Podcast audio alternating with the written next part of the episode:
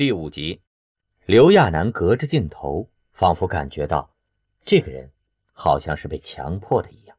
可是，明明之前那些都是要花钱才有机会的，这个人是免费的。刘亚楠纳闷的问了妩媚一句：“这个妙艳波不愿意吗？”“愿意什么呀？”妩媚早习惯了刘亚楠的无知，耐着性子解释。可是按惯例，只要被点到就得去，那是多大的荣耀啊！只有真正的男人才会被女人钦点。再说，只是吃顿饭而已，不去不就太不男人了吗？只是现在电视上正播着的那个妙艳波似乎挺受刺激的，表情都僵住了。不过这事儿倒是给了刘亚楠一个启示，他忍不住问道。那，那那如果他们要选选侯爷那样的人呢？侯爷也不能拒绝吗？开什么玩笑！侯爷那种人，他们是请不动的。几大家族的族长都是例外中的例外，要请那些人，估计怎么也得是夏娃又活过来了吧？刘亚楠哦了一声，其实他就是好奇而已。不过就这女人节的热度。刘亚楠倒是很难得的得了一天假期，跟着五妹他们去逛街了。现在满大街都在搞专门针对女人的折扣，性感丝袜比以前便宜了一半不止。有些酒店甚至打出了“女人免费”的告示。刘亚楠的同事都买了好多，有些平时生意好的胳膊上都挎满了购物袋。没想到乐极生悲。他们这波人浩浩荡荡，正要过马路呢，突然发生了意外。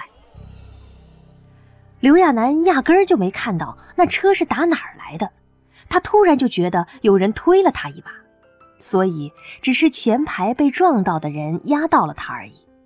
可是五妹就倒霉了，她是最先过马路的，结果一个躲闪不及，就被对面的车撞了个正着。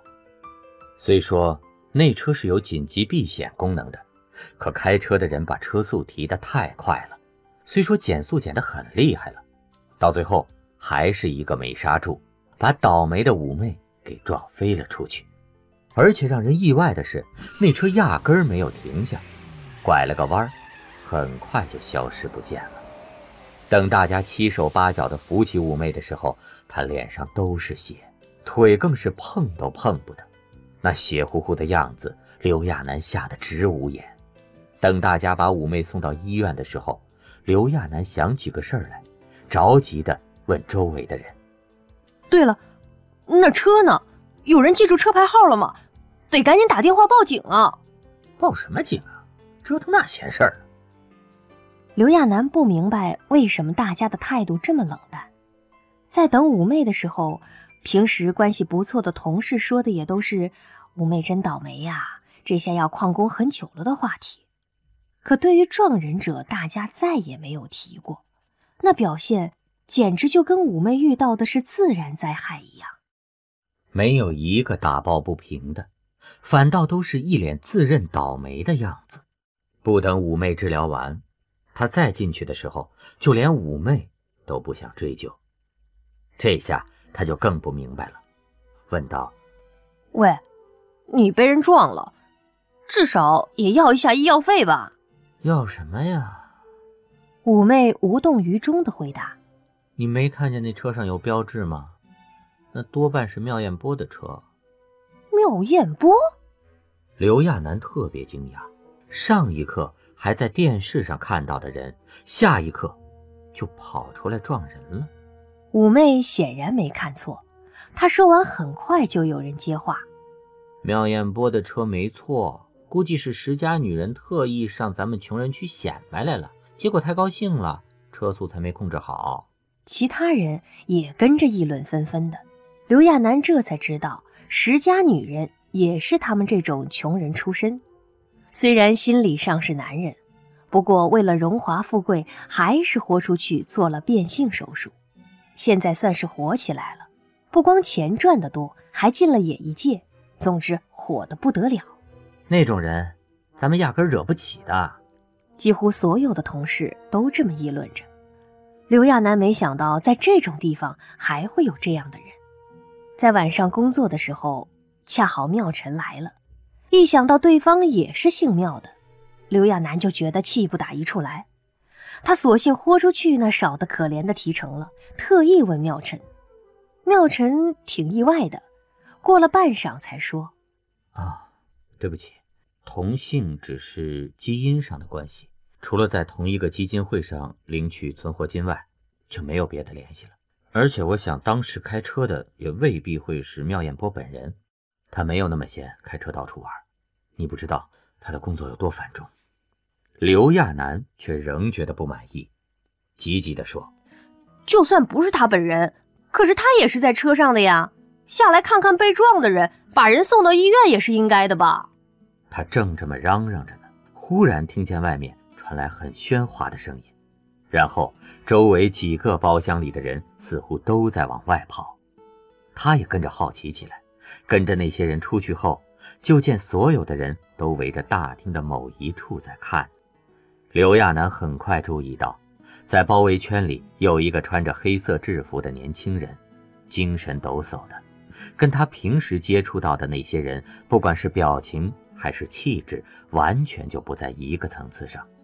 这时，在那些人面前站着的正是被撞伤的妩媚，不管是表情还是口吻，都是纡尊降贵的感觉。戴着白色的手套，表情淡淡的陈述着：“你好，我是妙眼波先生的助理何叔，对您所受的伤，妙眼波先生深感遗憾。关于医药费还有之后的治疗费，妙先生都会负责的，请您放心。”说完客套话。那人跟演戏似的，排场很大的就要转身走人，围观的那些人都是一副大气不敢喘的样子。在那人转身的时候，明明压根碰不到的人，都很快让开了路。那个劲头就跟那人身上罩了个防护罩一样。刘亚楠看不得这个，忍不住吐槽了一句：“装模作样搞什么呀？道歉吗？”一点诚意都没有就算了，还这副德行。结果不知道怎么的，鬼使神差的说了出去。偏巧那人的耳朵还特好使，在这么嘈杂的环境里，居然听见了，还很快转过头来寻找说话的人。刘亚楠吓了一跳，对方的眼神又那么锐利，他很怕节外生枝，赶紧往后缩了缩。他也不知道对方看到自己没有，不过明显那人脸上的表情从傲气变成了不屑，就跟嘲笑他这个只会小声嘀咕、不敢露头的家伙一样。刘亚楠其实也很郁闷的，如果换个场合、换个世界，他早就站出来骂这种人了。可在这个世界，他最不能做的就是抛头露面。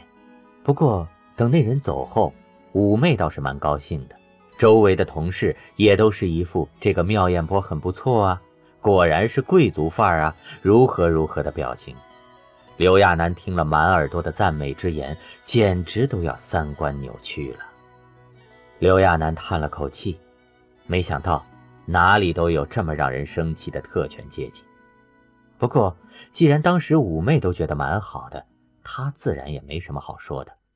五妹最近胃口不好，大概是身体受伤后活动量太小，再加上他们平时吃的饭都跟学校食堂似的那种大锅煮饭，实在没什么吃头。刘亚楠看在眼里，就想着要不自己做点什么给五妹吃，不然五妹正需要营养呢，总不吃饭可不好。他去附近的菜市场看了看，只是大部分的菜都是那种速成的。只要用微波炉热一热就好。他以前买过一些，发现吃起来还不如泡面好吃呢。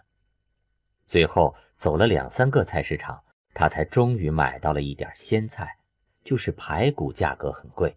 他看了又看，最后只买了一点点。厨房都是现成的，他们住的地方就有。只是这些大男人没有一个人会想起主动做饭。里面堆满了乱七八糟的东西，像个垃圾堆一样。他费了半天的劲儿才收拾出来。最后把油盐那些东西都摆上。他在家的时候跟妈妈学着做过一次菜，这次他就依葫芦画瓢的做了起来。菜色都是很普通的家常菜，不过真是很久没吃过了。这段时间里，不是吃的大锅饭，就是吃的外面那种餐馆里的饭菜。像这种带着家的味道的家常菜，却是很久都没有吃过了。刘亚楠在炒菜的时候都觉得口水直流。明明都是些很简单的菜色，可是说真的，要长久吃下去，还就是这种家常菜最对味儿了。他刚说把炒好的菜盛盘，已经有同住的家伙闻着味儿就过来了，流着哈喇子问着：“这这什么味儿啊？你怎么炒的这么香啊？”说完，连筷子也不用了，直接下手抓菜吃，结果被刚出锅的热菜烫得哇哇直叫。刘亚楠被吓了一跳，赶紧护着自己的菜，只是躲得了饿狼，却没避开猛虎。他还没把菜盘端出去呢，门口已经站了一圈恶鬼了，二话不说就把他手里的盘子抢了过去。刘亚楠压根儿没看清楚那些人是怎么做到的，一转眼的功夫，盘子刚离手就已经空了。他嘴巴张了又合。那些很熟悉的同事，此时看他的表情都不对了，那副我饿的样子，简直雷死个人。等他再回去看排骨汤的时候，就见很普通、很家常的排骨汤也没有。他记得那个好像还没熬好呢。起初，刘亚楠还以为这些同事只是饿了。可等他们又催着他去买菜，甚至不等他去买，就已经打听好地方，主动买回来后，刘亚楠才忽然觉得不对劲儿起来。要说大家平时都吃不上饭也就罢了，可问题是，这些同事里可有好几个生意很好，能总下饭馆的，他们也是缺吃的吗？再说了，他对自己做的菜也很清楚啊，就是普通的油盐酱醋那些。一点都不夸张，是最普通的家常味儿。哎，等等，刘亚楠忽然瞪大了眼睛。对呀，家常菜，除了那些有限的幸运者家庭外，这个世界上其他的人已经没有家这个概念了。那么，是不是对他们来说，家常菜也都是很罕见的东西了呢？一想到这个。刘亚楠忽然心动了起来。对呀，他怎么没想到这个呢？他很小的时候想过要当个厨师的，可是妈妈告诉他，大酒店里顶级的厨师都是男人，很少有女人能做到那个位置。当时刘亚楠就感到很纳闷，不明白为什么那么多女人做饭，反倒在顶级的地方就只有男厨师了。不过。后来等他长大了些，才知道，在中餐厅做饭是需要一定体力的，而且女孩子单枪匹马的混在纯男人的厨房也挺难的。再加上他爸爸又总打击他，说那种地方压根儿没有女人的位置，女人只适合在家里做做菜，所以到后来，他就把那个梦想慢慢的放下了。可现在。他既然做不了别的工作，那么那个梦想，是不是就可以拾起来了？当初他爸爸说的，女人只适合在家里做家常菜，登不了大雅之堂。可现在他看到的是不同的东西。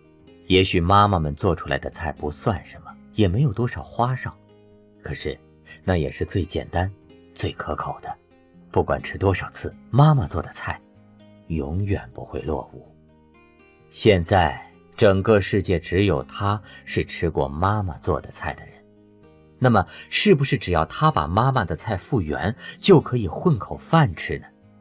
至少有了这点手艺以后，他就可以不显山不显水的开个小饭馆什么的，怎么着也比每天搬洗衣篮要好吧？这个念头一出现。刘亚楠就有了动力，他把这个想法一说出来，连一直劝他不要改行的五妹都支持他去做。只要吃过他做的菜的人都觉得，这家伙有点意思，做的饭菜既不夸张，也不敷衍，反正吃到嘴里，不能说多好吃吧，就是特别舒服，味道很平和，很朴实。只是要做厨师，也不是那么简单的事儿。刘亚楠问过五妹他们，都说想做厨师的话是要考试的，除了基本功那些，还要掌握一定的烹饪知识。